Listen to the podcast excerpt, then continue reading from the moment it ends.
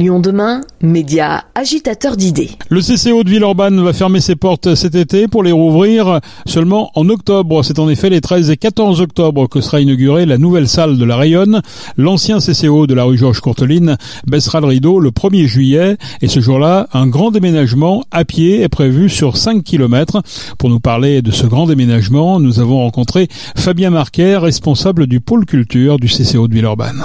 Alors le 1er juillet, c'est un moment très fort pour nous parce que euh, donc le CCO a 60 ans, c'est 60 ans de partage avec euh, les populations et, les urbaines et les métropolitains. C'est 40 000 personnes hein, par an qui passent dans ce lieu depuis 60 euh, ans. Et le 1er juillet, ce sera donc la dernière fois où on va pouvoir accueillir du public. Ce sera le moment de fermeture définitive du lieu au public. Et on convoque donc tout le monde à, à, à un grand déménagement, deux temps forts, on va dire, enfin plusieurs temps forts, mais deux, deux, deux grands moment. Cette cérémonie, euh, je dirais cérémonie heureuse euh, de fermeture, euh, c'est presque un processus de deuil rigolo, quoi. Je sais pas comment dire, mais il y a un peu de ça. Faut pouvoir fermer ce rideau de fer, faut pouvoir prendre un bout de cet endroit avec soi, faut pouvoir le conserver. On va l'authentifier, on va vous donner un vrai bout authentique que vous pourrez garder. Et puis ensuite, on partira en grande manifestation à travers les rues de Villeurbanne à pied et on va trimballer avec nous tous ces petits objets qui traînent un peu à droite à gauche, euh, où ces symboles forts, euh, lourds, mais pas lourds physiquement, mais lourds de, de, de l'histoire que ça a.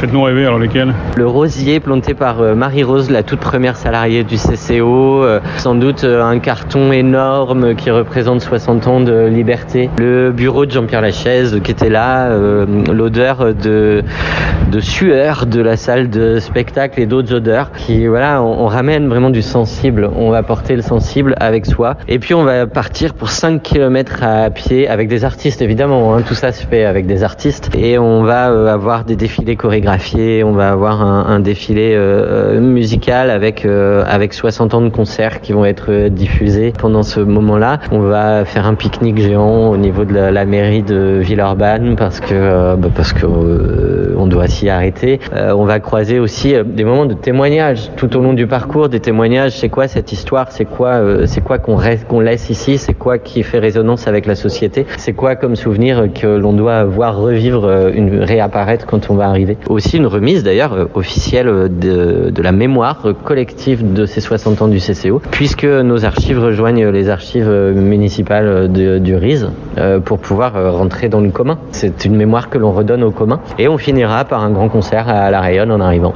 Quel type d'archives alors vous avez que vous souhaitez conserver, qui sont vraiment les témoins de ce CCO Jean-Pierre Lachaise? Une association qui a 60 ans, vous imaginez le nombre de boîtes de cartons, d'archives que l'on peut avoir. Ces archives, c'est... Euh, alors il y a des archives administratives, légales, etc. Évidemment, il faut les conserver. Mais évidemment, on conserve aussi tout ce qui va être rapport d'activité, tout ce qui va être euh, euh revu, tout ce qui va être euh, mémoire fait par des étudiants au fil des années ou par des docteurs ou des chercheurs, tout ce qui va être affiche, compte rendu d'événements, tout ce qui est aussi listing des associations des personnalités, etc., qui sont passées. donc toutes ces archives-là, euh, pour une grande partie, sont papier, et donc euh. Euh, et c'est cet ensemble-là qui va être remis au RIS et qui va donner matière à recherche, on imagine, dans l'histoire, dans la future plutôt. Alors justement, l'histoire, parlons-en. L'histoire gardera un sens dans ce bâtiment qui est très futuriste ici et qui, change beaucoup dans l'organisation du CCO. Ça change beaucoup. J'aurais tendance à dire que l'histoire du CCO c'est une histoire humaine. Le CCO n'est rien si ce n'est les personnes qui le font vivre. Et quand je dis les personnes, je parle pas des salariés et du conseil d'administration.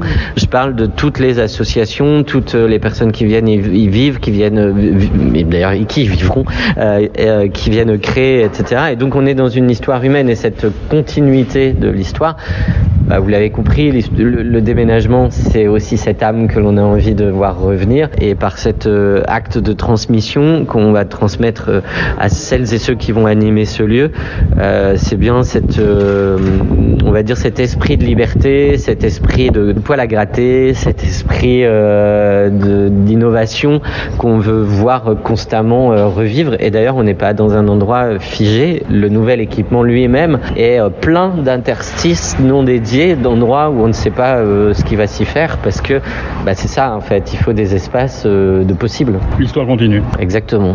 L'histoire continue encore euh, au moins 60 ans.